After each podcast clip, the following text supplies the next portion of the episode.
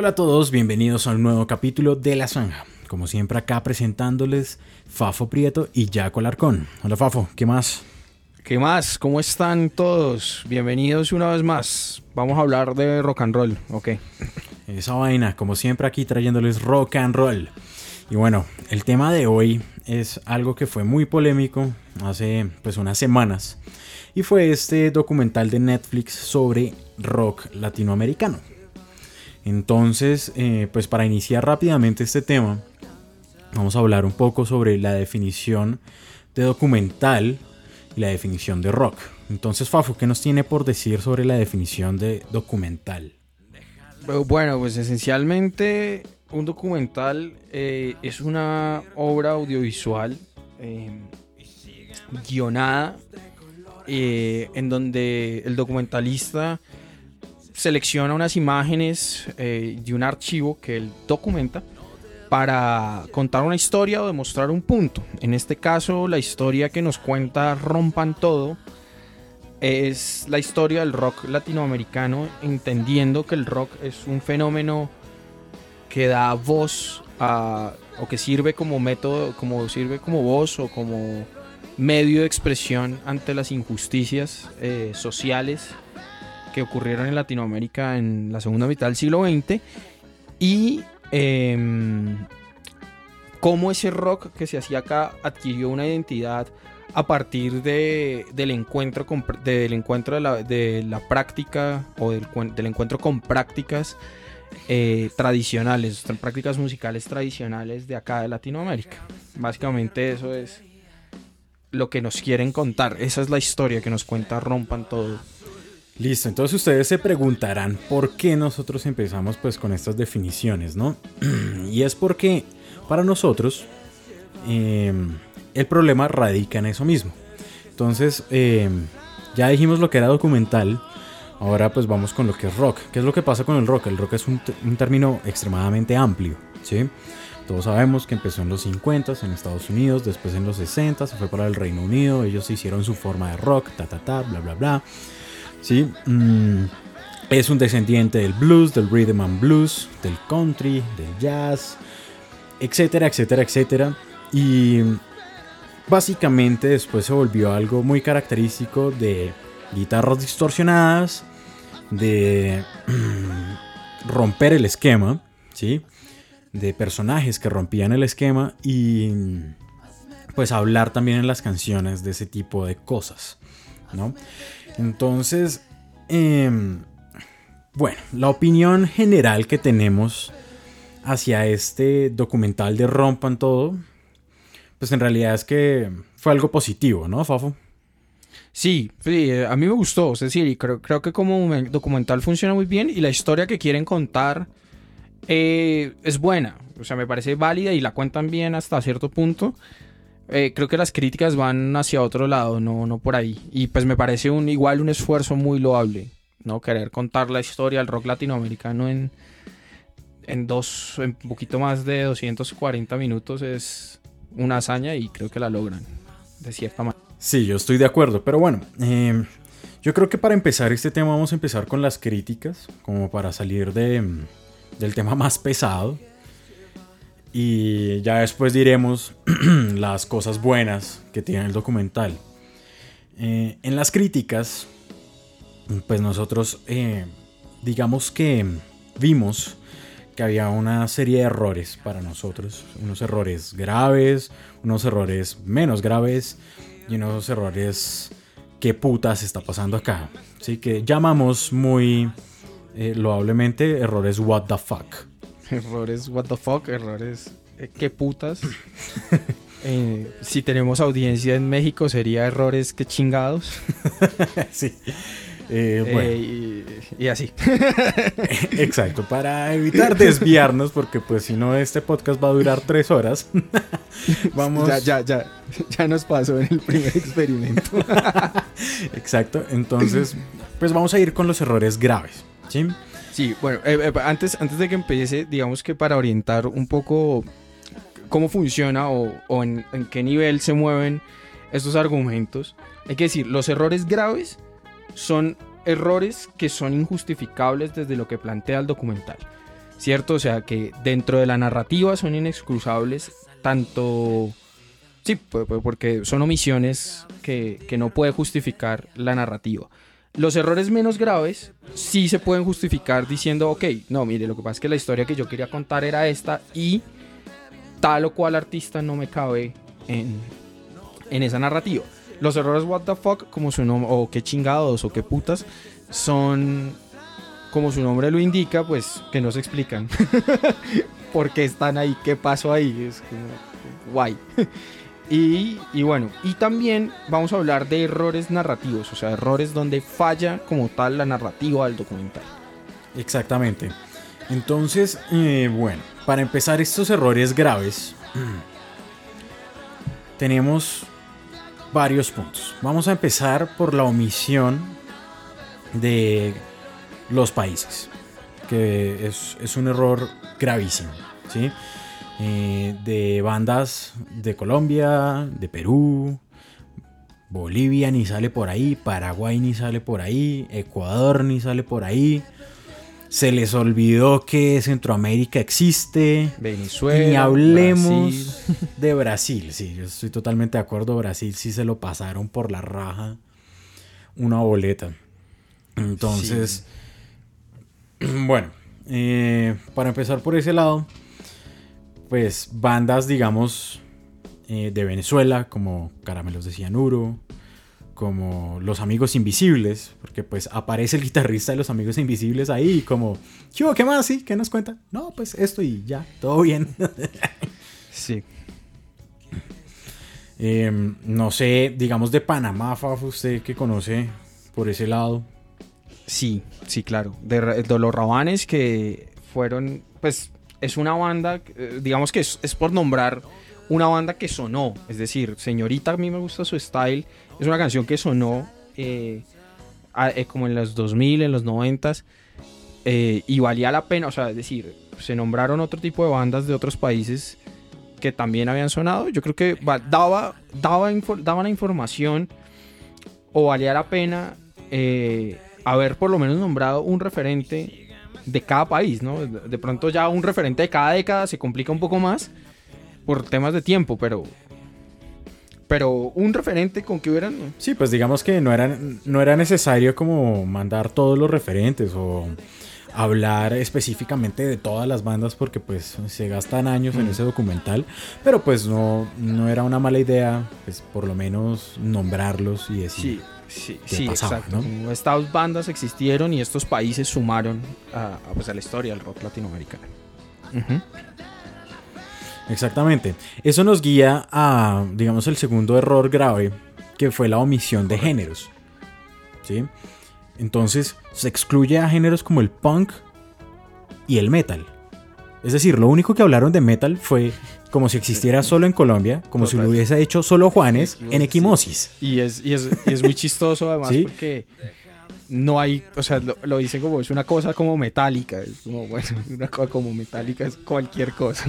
o sea, sí, sí, no, es que Metallica es una bandita y que, sí, sonó, un poco, Juanes a mí me cae muy bien y lo considero un buen artista, pero suena un poco como a tía, ¿no? Como a música metálica. suena un poco como a eso. sí, eh, eh, exactamente. Y bueno, ya incluyendo esto del metal, pues, y hablando de la, de la omisión de países, pues dos de las grandes bandas, bandas de metal que existen en Latinoamérica son brasileras, que son Angra y Sepultura. Sí. Sí.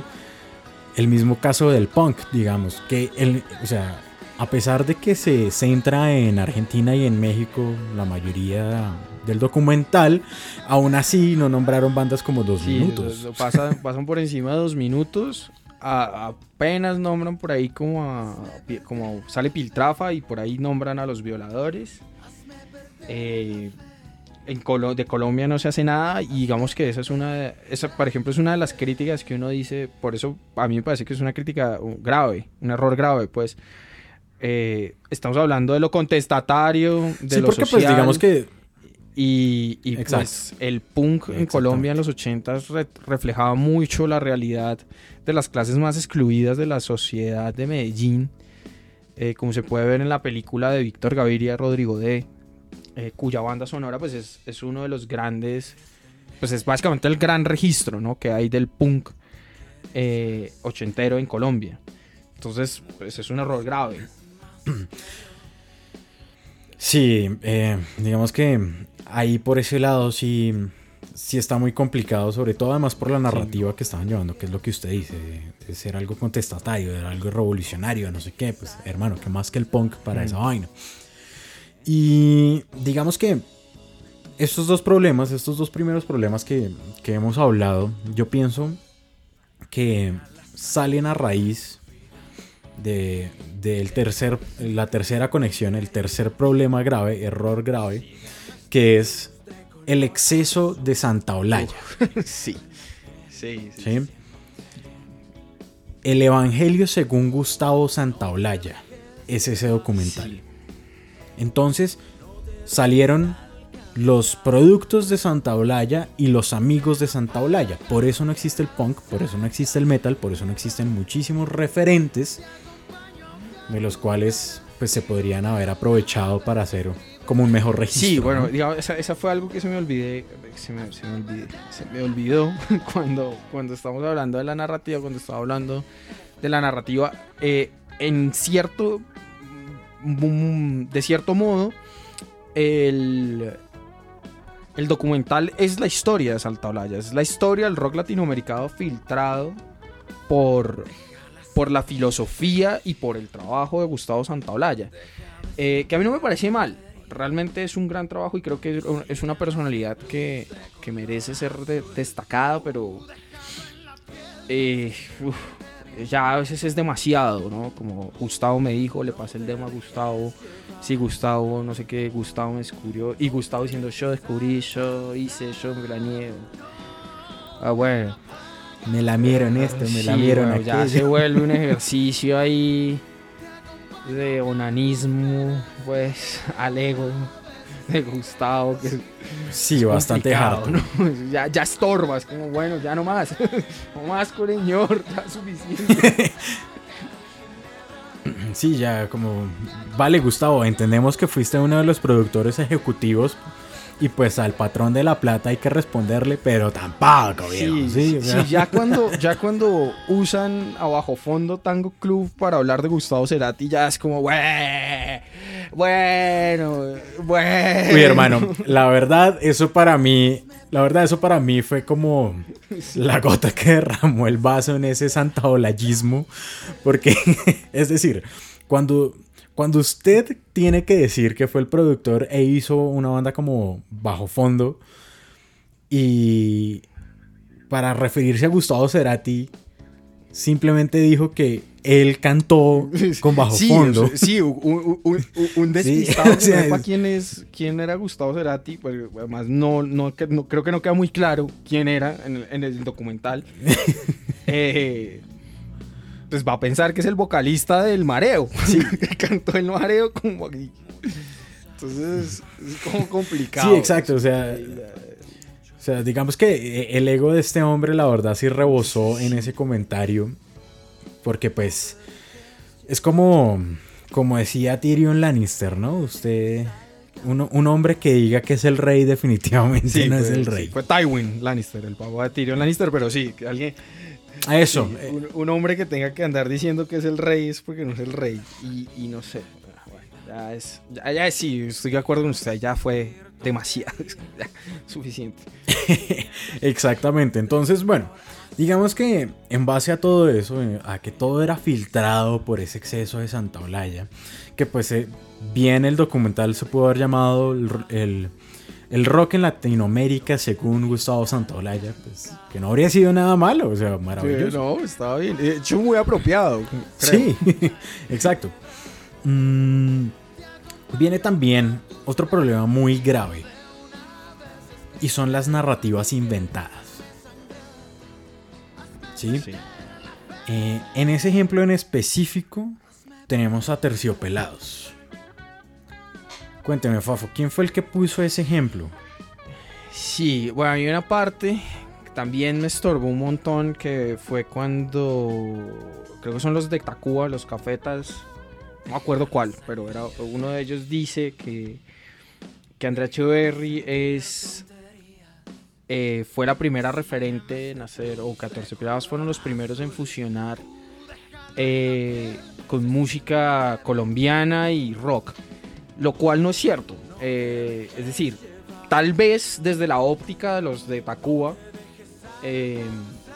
podría haber pasado, ¿cierto? Porque realmente Terciopelados es el, yo creo que es el primer gran grupo que llega como con una gran proyección internacional desde la escena colombiana.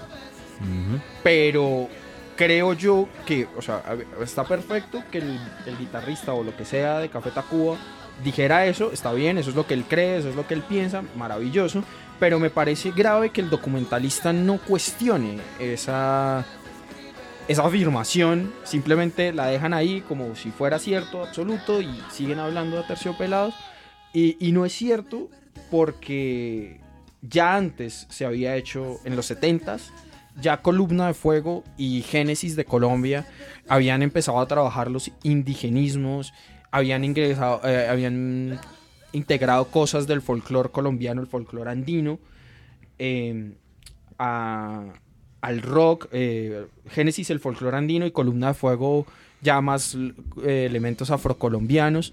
Entonces, decir que Aterciopelados fue el primer grupo es, es carreta y, y, eso es una afirmación que queda, que se da como cierta en el documental y que me parece que es errática. Sí, es bastante grave. Es bastante grave porque pues vuelve y se dice, no hay necesidad que le hagan una gran nota a estas bandas eh, en el documental, pero pues digan las vainas como son, ¿no? Sí, pues ese, es el gran problema de, otra vez, cuando cuentas la historia que se te da la gana y te saltas un, research, pues, y te saltas datos, pues, pues lástima. Exactamente.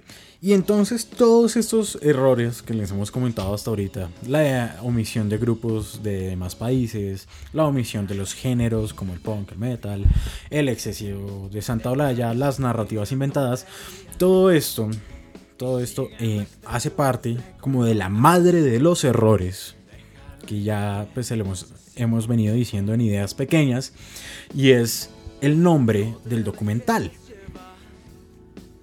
Sí, todos, para mí todo parte de ahí. O sea, yo creo que el gran error eh, de donde se desprenden todos es el nombre. ¿no? Se llama Rompan todo la historia del rock latinoamericano. Entonces ya, uff, claro, si usted me dice que la historia del rock latinoamericano y me deja por fuera a la mitad de los países de la región, o a más de la mitad de los países de la región, pues... Estamos jodidos. Eh, estamos jodidos. Sí, eh, porque pues si bien México y Argentina son los que han mandado la parada, pues México y Argentina no son... Latinoamérica. no son Latinoamérica. Sí, sí, entonces es, entendible que pues sean los que más flashes se llevan. Ah, claro. Está bien.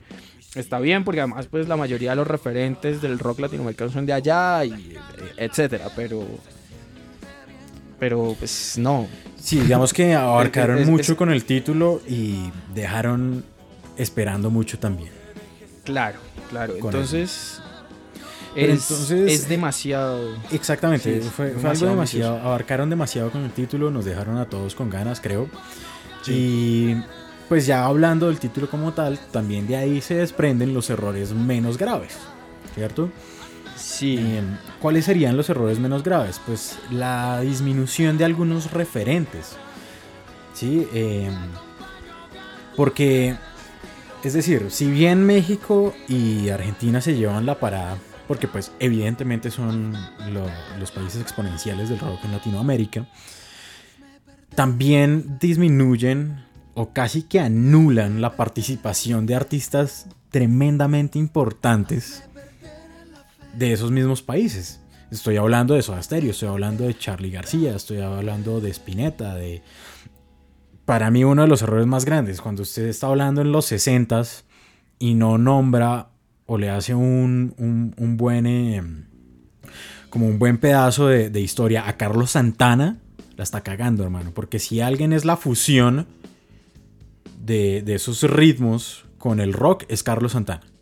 Sí, y diga, yo, yo entiendo a ver, se puede defender un poco y yo aquí voy a jugar como a defender al, documentalista o porque yo creería que, el documentalista toma estas decisiones.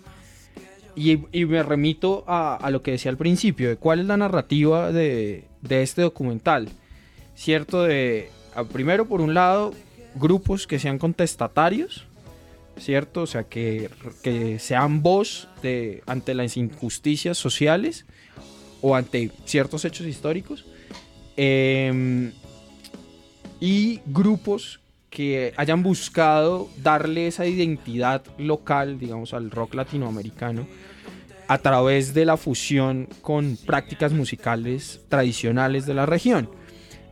En ese orden de ideas, claro, una banda como Soda Stereo, eh, a pesar de que es una de las bandas que, es cuya popularidad es transversal a toda la región, y lo, en el mismo documental lo dicen, sí, ahí, no, no me acuerdo ahorita quién es el que dice, pero él dice, uno dice Soda en cualquier país de Latinoamérica y todo el mundo sabe quién están hablando. Eh, pero, digamos, Soda Stereo no tiene ese elemento mm, local, ¿no? Digámoslo, como que no tuvo nunca, nunca se interesó como las prácticas tradicionales argentinas, ¿no? Ellos más bien estaban mirando como hacia Inglaterra siempre. Eh, Spinetta tampoco, eh, tampoco cabe dentro de, esa, eh, dentro de esa corriente, porque Spinetta estaba mirando más como hacia el jazz y hacia el rock progresivo y como experimentando como por ese lado. Y lo mismo Charlie García. Charlie García también, eh, si bien su época sui generis, sí es muy, muy contestataria y muy... y de hecho él después tiene canciones como Los Dinosaurios, que son críticas veladas a la dictadura. Em, digamos que su época ochentera y su época solista la dejan un poco de lado porque se sale de ese molde, ¿no? Ya eh, la época ochentera de Charlie ya estaba más eh, encaminada como a, como a, como a la expresión de su ser y un poco a su descontento también como con, con esas causas que él defendió en la juventud y que como que no como que ya no le cuadraban, ¿no? Entonces... Eh, Exactamente. Pero sí, digamos, hace ruido cuando, cuando uno está hablando o cuando uno está viendo un documental de el rock latinoamericano, historia del rock latinoamericano, que no se hable de, esos personajes. O sea, a la larga estamos hablando de una de las bandas, Soda Stereo es una de las bandas más populares de la región. Eh, Charlie García es toda una escuela de rock en, en Argentina.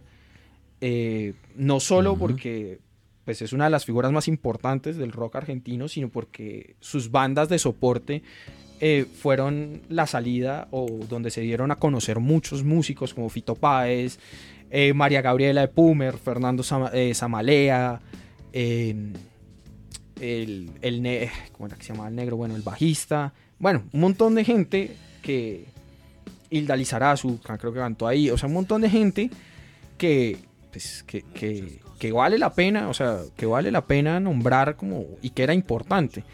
Em, entonces, incluso pues Fito, Calamaro, Hilda salen en el documental. Entonces como que... Eh, pero digamos que uno puede, como que hace ruido eso, pero uno puede decir, bueno, lo que pasa es que no cabe dentro de la historia que yo quería contar. Bueno, listo, ok, está bien. Eh, pero entonces no le pongas eh, la historia del rock latinoamericano porque pues me estás dejando por fuera a dos gigantes, ¿no? O sea, es Exactamente. Como, es como decir, bueno, voy a contar la historia de la, guerra, de la Segunda Guerra Mundial, pero no te voy a hablar de Churchill ni de De Gaulle. sí, claro. Totalmente. Bueno, pues, pues está bien. Pues, seguramente quieres contarme una historia de, cómo los Estados Unidos salvaron al mundo del nazismo, pero pues se te está, o sea, es inexacta tu, historia. Exacto, pero fíjese que ahí dentro de lo que usted está diciendo también cabe lo que yo le, lo, que le decía de Carlos Santana, es decir, mm. vale, entonces el documental me está hablando de fusión, de músicas autóctonas con el rock y no sé qué. ¿Y cómo es posible que Carlos Santana simplemente sea nombrado? Que digan como, no, pues, eh, sí, no, es que en los años 60 por ahí salió un peladito llamado Carlos Santana y, ya. sí, yo, yo honestamente quiero pensar que, que es porque no hizo, o sea, porque el grueso de la carrera, o la, o la totalidad de la carrera de, de Santana, pues hizo afuera, ¿no? Se hizo en Estados Unidos. Sí, quién sabe. Eh, no, de- digamos que, eh, no sé, como que los mexicanos no lo sienten propio. es como eso. Sí, pues podríamos, digamos que sí, podríamos como... Y, y- y de hecho creo que por ahí, no me acuerdo si es Javier Batis o no me acuerdo quién es el que dice algo así. Como sí, es de cuando lo nombra es como sí, por allá estaba Santana, que él nació aquí, pero en realidad él es de allá. eh, Es, igual yo siento que valía la pena explicar un poquito más, sobre todo como usted dice, estamos hablando de fusión, estamos hablando de, las, de la gente que trabajó como elementos locales con el rock y pues eso, yo no sé, yo, yo desde mi poquito conocimiento, pues creo que por lo menos a gran, a gran escala a nivel mainstream lo hizo Santana. O sea, Santana ya tenía, ya tenía un conguero en Woodstock, en el 60 y pico. Entonces, ya eso ya era psicodelia, como con ciertos rasgos latinos. Y Entonces, pues no estaba de más, no estaba de más pues darle un poquito más de espacio, ¿no? Sí, entonces, entonces fíjense dónde estaba Santana cuando en, en Colombia, por ejemplo, estábamos, eh, Gusto que es en el 69, en Colombia apenas estábamos llegando al, a, al- a la transición al, al hipismo, ¿no? Entonces, y Santana ya estaba haciendo rock latino, entonces, y- entonces eh, queda raro porque según el documental como que pareciera que los que descubren eso son los caifanes, que son como, eh, o los de Tacuba y es como, Los de Tacuba, los de... Hermano, a esos también le dan bombo porque pues San Gustavo fue quien los, ah. los descubrió, entonces evidentemente les dan bombo hasta por el, mejor dicho. Sí, sí, sí. sí. Pero bueno. Entonces, eso, eso es como los desequilibrios. Yo creo que eso es una crítica en donde ellos, donde el documentalista por contar su historia o por contar la historia que él quería contar, como que se termina generando unos desequilibrios que son raros. O sea, que, o sea, es como... como ¿Por qué me estás...? O sea, a Café Tacuba le dan medio capítulo para explicar el primer disco y otro medio para explicar el rey. ¿Cierto? Y a Soda Stereo la cuen- le cuentan, o sea, Soda Stereo pegó un hit, la, la Sodamanía en los 80, mitad de los 80, y se separó en el 97. Listo. Y hasta ahí llegó, no existió más. sí, y bueno, y al final hablan de Cerati, pero bueno, del final del documental hablamos luego. Eh, Sí, pero bueno, digamos que eh, en resumidas cuentas estos son los errores graves y los errores menos graves. sí, sí, Sí, que teníamos, eh, pues, eh, que teníamos que hablarles en este podcast. Pero después vienen los errores, qué putas, los errores what the fuck. ¿Sí? ¿Qué chingados estabas pensando, güey? Exactamente. Errores que se ven en el último capítulo, más que nada, y que pues además es, es un desastre de capítulo. Eh, y estos errores son Bomba Estéreo. ¿Qué hace Bomba Estéreo ahí metido? Sí, Don Teto como referente de rock colombiano. te... No, sí, es que no. Y el mayor de todos, el mayor de todos, Residente, hermano. Es decir, Sí. Bombasterio no es rock. ¿Sí? Empezando por ahí. Entonces, no me hable de Bombasterio si estamos en un documental de rock. ¿Sí? Sí. Ya ahorita pasamos a Don Teto, pero el otro grande también es Residente. Evidentemente Residente no es rock. Es decir, si usted le quería dar popularidad al documental metiendo a este personaje, pues haga lo que hable de rock. Que cuente Sí. lo que él sabe de rock. Eso no tiene nada de malo y hubiese podido aportar algo muy bacano al documental. Sí, claro. Pero es que el man ni siquiera habla de rock como tal y lo que hacen es hablar de Calle 13 y de él. O sea, ¿qué putas? Sí, ahí, yo siento que, y bueno, vamos a ahondar de eso después cuando, cuando hablemos de que cuál fue la definición de rock que usaron los, los, los documentalistas. Pero sí, la verdad es que son cosas que yo honestamente eh, pues no entiendo. son, por eso yo creo que es como, ¿qué, qué putas estás pensando? Porque es como, ¿por qué me está hablando de eso? no Yo, yo digamos que eh, en la, en cuando, cuando hice mi tesis de maestría, pues siempre, siempre como que le, eh, le revisaban a uno eso, ¿no? Como, bueno, ok, usted nombró, me está hablando de Gustavo Cerati, pero ¿por qué? No, porque es que mire que el, el sinfónico fue esto. Ah, ok. Y, y, acá lo mismo, o sea, como que les hizo falta un asesor a los documentalistas. como decir, bueno, pues bueno, para que, por bacano que me traigas a René, chévere, es un personaje que además podría haber dado una visión completamente distinta al, al, al del rock, pues le habría podido dar una visión. Sí, a lo que se estaba hablando a, la historia, pues porque además es, un personaje que uno cree que creció fuera de la escena rockera, entonces como que descubrir que de alguna manera el rock había influenciado a Calle 13 hubiera sido algo muy divertido, muy interesante. Pero. Pues, Exactamente, pero pues no. Fue lejos de eso, no tengo ni idea. O sea, es como, bueno, ¿y por qué putas no estaban? y pues. Don Teto. bueno, para empezar con Don Teto, hermano, vea. Eh, Hubo cuestiones en el, en el documental y fue que sacaron personajes que al final uno no sabe para qué sacaron. Porque no aportan absolutamente nada. ¿Sí? Don Teto. Sí. ¿Sí? El, eh, digamos, este man, el guitarrista de Los Amigos Invisibles, ese man aporta porque pues sí habla de cosas interesantes, pero no hablaron de Los Amigos Invisibles. Entonces, ¿en qué estamos? Sí, es una vaina... ¿Sí? Pero estos manes de Don Teto lo sacaron literal un minuto entre corte y corte a decir tres pendejadas cuando estaban en todo lo que Colombia supuestamente se hacía música por todo lo de Pablo Escobar y yo no sé qué maricada. Y sacaron estos manos a decir, sí, sí, total, ajá, sí. Eso fue todo todo, lo que hizo Don Teto ahí. Y además ni siquiera hablaron de Don Teto. Entonces, si para usted es un referente de Don Teto del rock colombiano, pues por lo menos hable un poco del man, de los manes, digo. Sí, de, Y, de lo que, y de lo que han hecho, sí, total. Y de cuál, cuál es su mérito en la escena. Exactamente. Entonces, pues sí, son errores what the fuck, errores que putas, o sea, qué carajo pasó acá. y esos errores que putas no se, nos llevan a los errores narrativos. ¿Sí? Entonces, ¿cuáles son los errores narrativos? Pues que al final se despelota todo. ¿No, Fabio? Sí, sí, hicieron la gana en Game of Thrones. Eh, aquí los documentalistas. No, no sé, la verdad no fijé quiénes son los documentalistas. No, no creo que sea un eh, Weiss Benioff.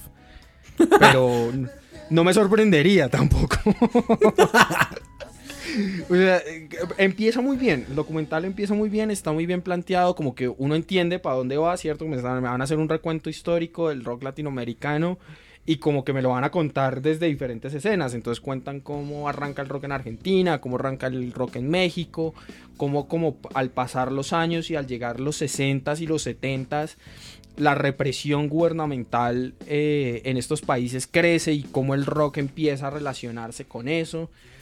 Eh, y bueno, hasta ahí es muy claro, ¿no? Como la relación con la represión de los gobiernos del PRI en México, la dictadura en Argentina.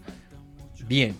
O sea, como que hasta ahí uno entiende y digamos en los 80s en Argentina, entonces qué pasa cuando se acaba la dictadura, qué pasa con la llegada de la democracia, que surge, etcétera, ¿Qué, cómo afecta la guerra a las, las Malvinas, la distribución en Argentina. Bien, que uno entiende y más o menos qué estaba pasando en México y en Colombia por ahí y, en Chile. Eh, bien, o sea, como que, pero luego no entiendo nada es como que hablan de acá, eh, hablan de allá. y vienen para acá, van para allá. Y, entonces el rap, y entonces el. Y no, sé qué. y bla, y viene, y, todo se entiende así como estamos hablando ahorita. O sea, no se entiende un culo. o sea, eso es más o menos. Entonces, sí, Cerati, Residente, Soda, se separaron, los Iliacuriaki. Walter Mercado, todos. Entonces.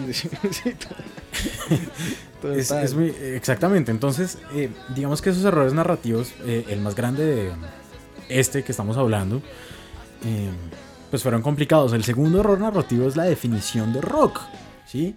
Que también se vuelve muy confusa, porque hermano, es decir, usted me está hablando de rock en latinoamericano en general, o al fin me está hablando es de rock fusión, o me está hablando de rock comercial, ¿O me está hablando del rock según San Gustavo Santaolalla?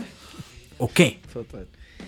Sí, eh, lo que pasa es que, a ver, yo siento que ya en este momento, por lo menos cuando se habla, digamos que uno de músico en realidad casi nunca piensa qué género está haciendo. Uno hace música y ya, y luego algún periodista le dice, ah, no, es que eso es tal. Y uno, ah, ok, bien. Suena eh, tecnocarrilera. Sí, sí.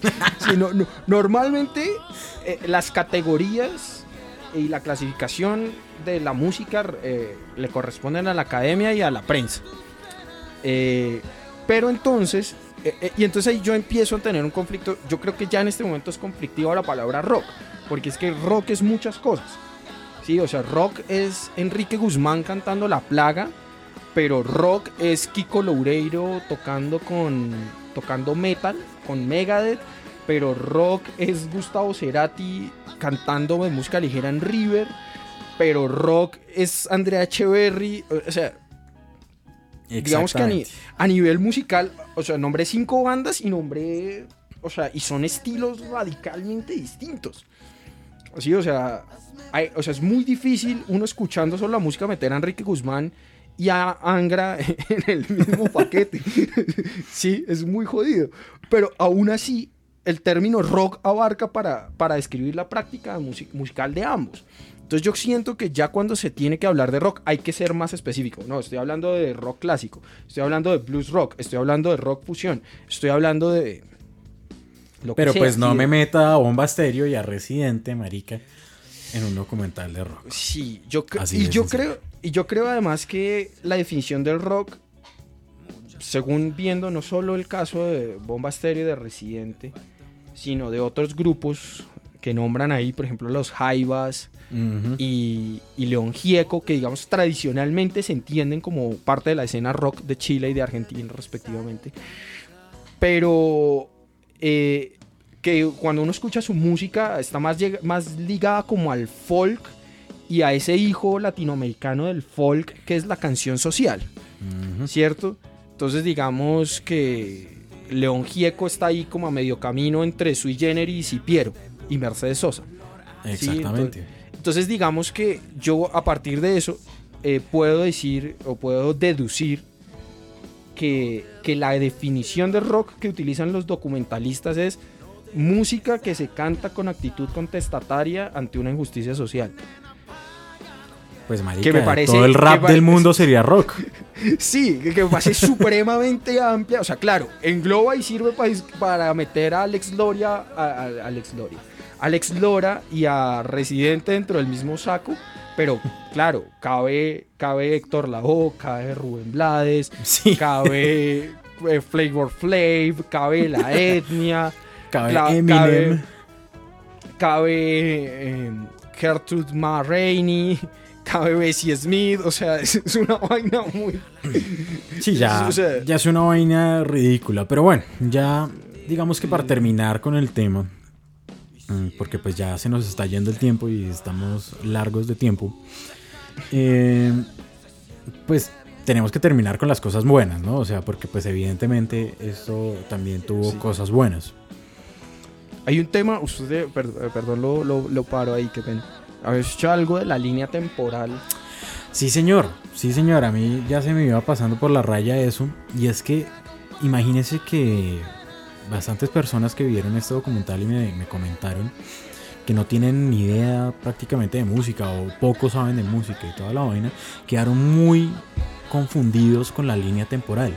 Es decir, el ir y venir, entonces esta época había esto, esto, esto y esto y esto, y después pasamos a la otra época de esto y esto y esto, y vuelven a hablar de la época anterior, pero vuelve a hablar otra persona que ni idea, que nada que ver de, de lo que pasaba en esa época y toda la vaina. Entonces, mmm, pues evidentemente uno no lo nota porque pues uno ya sabe un poco de historia de rock, sabe un poco de, los, historia de estos personajes, de estas bandas, de estos artistas.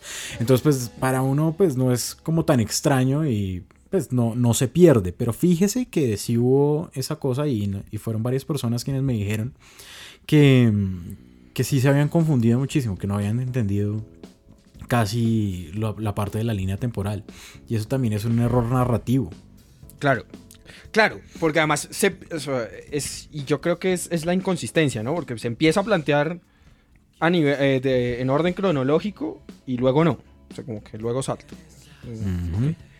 es, es, es, es, raro. Exactamente. Pero bueno. Pero, hubo cosas buenas. Exactamente, esta vaina tuvo cosas buenas y, creo que las cosas buenas pues eh, opacan eh, bastante pues estos, estos errores que pues encontramos solamente nosotros los rockeros o la gente que sabe de música. Sí, nosotros, somos un par de almas viejas, somos un par de cuchos mamones. Sí, exacto. cuchos mamones hablando mierda y ya. Eh, pero sí, digamos que lo bueno fue bastante bueno, ¿no? Y lo primero de estas cosas buenas es que pues hay más registro, ¿no?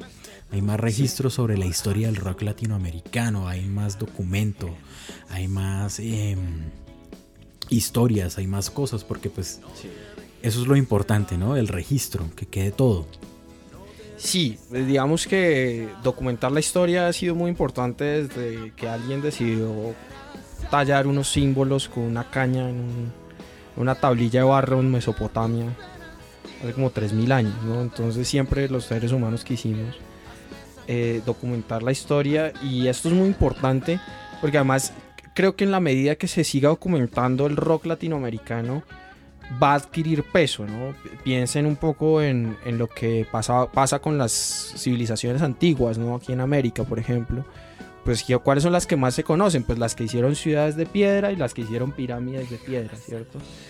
Eh, un, un, poco, el rock anglo tiene ese peso enorme, pues porque Estados Unidos e Inglaterra han documentado absolutamente todo lo que han hecho. Hay mil de, documentales de los Beatles, la BBC ha sacado mil documentales sobre rock, lo mismo pasa en Estados Unidos.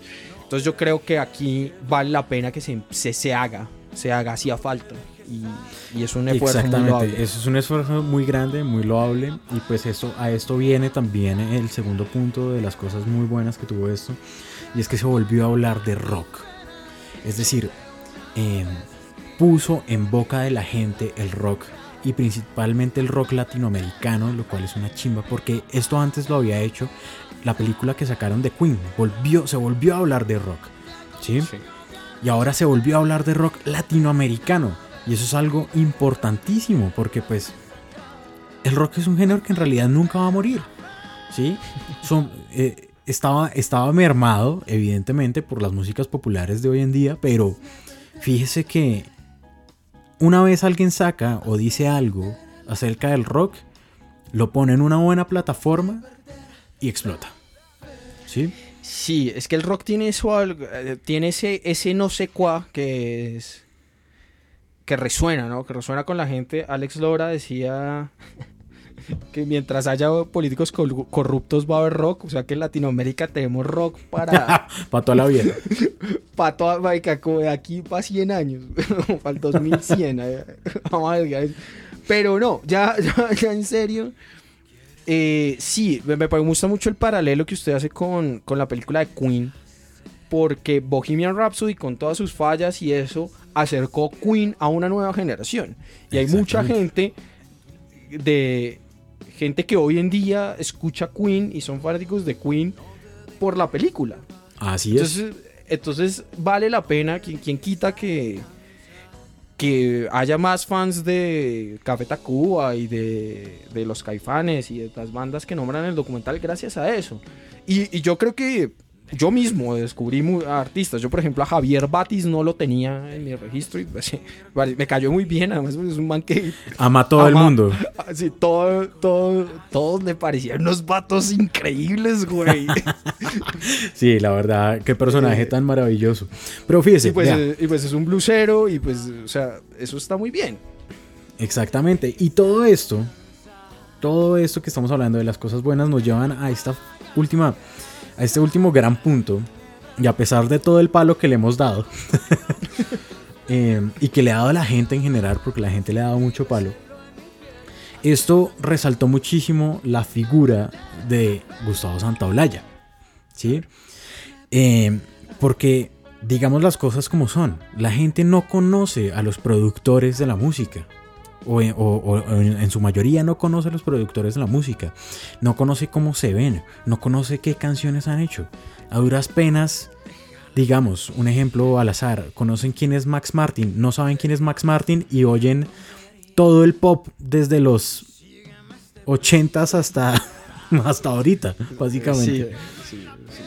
O sea, yo creo que hay gente, hay gente, hay sobre todo mujeres, pues, niñas que fueron niñas en los 2000 que tienen que tienen disco, o sea, si usted tiene una playlist de Britney Spears, Katy Perry, eh, Lady Gaga, eh, Christina Aguilera, mmm, ¿quién más está ahí? Bueno, pues esas cuatro, solo canciones de esas pues, cuatro. Justin Timberlake. Justin Timberlake. Todas esas canciones las hizo Max Martin. Max Martin. Exactamente. Entonces eso, eso, también es algo importantísimo porque le dio un valor a los productores. ¿sí? Y eso es algo que hay, que, que es bueno que la gente común sepa. Sí. Eh, y evidentemente, pues se le tiene que dar las gracias al productor ejecutivo San Gustavo. Muchísimas gracias, Gustavo, por, por este esfuerzo tan, tan grande y tan Gustavo de pues traernos todo este conocimiento gustavesco y hecho por Gustavo. A pues a todos nosotros seres terrenales que pues no somos Gustavo. sí, no, absolutamente. No, y, de, digamos que incluso para mí, eh, yo creo que es algo positivo. O sea, dentro, a pesar que es un error, la omisión, por ejemplo, del rock colombiano fue algo positivo, porque puso a un montón de gente a hablar de rock colombiano. Entonces, digamos que en diciembre, las semanas finales de diciembre y las primeras semanas de enero, un montón de gente compartiendo música de Columna de Fuego, de los speakers, hablando del Festival de Ancón, hablando de Génesis de Colombia, hablando del rock de los ochentas. Eh, Shock hizo un conversatorio con, con Tania Moreno, que fue, es una de las grandes, es una, una de las grandes precursoras del rock, o sea, ya vivió en la época del rock sesentero y es una de las personas que más consultan porque además es una bacana y le da entrevista a todo el mundo. Eh, Felipe Arias, que es un historiador de rock, y un periodista que se llama Jacobo Shelnik, algo así, bueno, mantiene un apellido ahí como extraño, que ahorita siempre se me olvida. Y, y, se habló de rock y se habló de esta primera época, se habló del Festival de Ancón, eh, fue muy bacano. O sea, a la larga nos puso a hablar y pues estamos acá usted y yo hablando de, de rock, entonces eso es muy bueno. sí, entonces pues, pues nada, aquí les queríamos dar como nuestra opinión eh, muy básica porque nos podríamos extender muchísimo más sobre este documental. Eh, y ya para despedirnos, pues eh, decirles que sigan este nuevo canal, este nuevo podcast llamado La Zanja que nos pueden encontrar en Instagram como La Zanja con Z y J, ¿no? Yo veré esa ortografía. Y pues que estén pendientes, que se suscriban, que comenten, eh, eh, denos sus ideas, qué opinan ustedes, pues al fin y al cabo la opinión de todos es lo que hace historia, ¿no? Pero pues opinen bien y si van a putear, puteen bien porque si no, pues coman mierda. Sí, pues la verdad, eh, pues nada, cuéntenos qué les pareció el, documental, que si les gustó o no les gustó, qué tal les parece, si están de acuerdo con nosotros. Eh, o no, si vieron el documental o no, pues si no lo han visto vayan y veanlo. Si no, pues, igual, vale la pena. Igual vayan y véanlo, es muy bueno. Es muy bueno. Sí, es muy bueno, vale la pena. Aguanta mucho. Con todas sus limitaciones y sus errores, es un muy buen producto y algo que merece la pena. Y estén muy pendientes porque pues vamos a hablar de rock colombiano. vamos a hablar, vamos a hablar de rock eh, colombiano. Vamos a echar mucha mierda y la vamos a pasar bueno en este, en este podcast que vamos a hacer. Vamos a aprovechar esta oportunidad que nos dio Gustavo. De antemano quiero, quiero agradecerle a Gustavo y ojalá escuche este podcast Gustavo y, y nos diga qué le parece el rock colombiano. lo que estamos diciendo.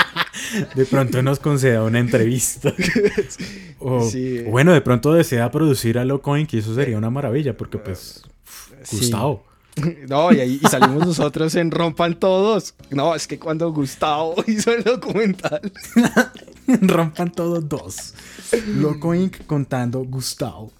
Nada, muchachos. Eh, nada, muchas gracias a todos y bueno, denles ahí las redes sociales para que nos sigan. De nuevo, listo. De nuevo, nos síganos en la zanja. Eh, por ahora Instagram, solamente vamos a manejar Instagram. De pronto vamos a abrir un canal de YouTube, pero pues sería subir solo los audios y no tiene sentido. Entonces, pues por ahora solamente síganos en Instagram, La Zanja. Y pues nada, nos estamos viendo. ¿Listo? Sí, por Buenas la noches a todos. Buenas noches, por la sombrita y escuchen mucho rock and roll. Déjala salir.